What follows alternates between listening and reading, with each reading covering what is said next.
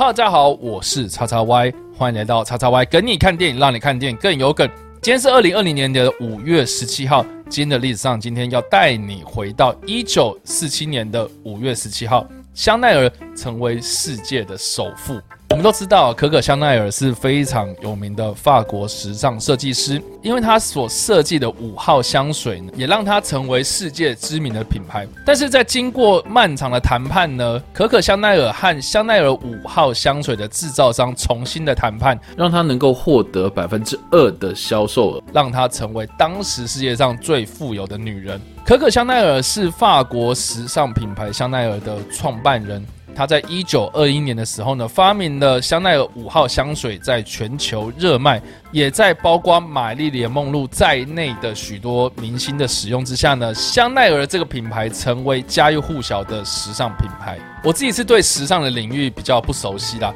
但是我对可可香奈儿这个历史人物的了解呢，就在于。它的时尚设计概念呢，是以现代主义为主，并且呢是以男性化的风格来改善的，在当时过于繁琐的女装设计，让简洁有力的男装化设计呢带入了女装市场，让它成为二十世纪时尚界非常重要的人物之一。有关可可香奈儿的电影啊，有非常非常的多，甚至还有改编成舞台剧，包括一九六九年的百老汇舞台剧，二零零八年上映的法国电影《香奈儿》。以及二零零九年由法国导演所执导的时尚女王香奈儿，由奥黛丽朵杜，也就是艾米丽的异想世界的女主角所饰演香奈儿本人。另外呢，在二零零九年也有上映的一部叫做《香奈儿的秘密》，是描述香奈儿跟名作曲家史特拉文斯基之间的爱情故事，并且呢是由当时的品牌代言人安娜莫拉利所担纲演出。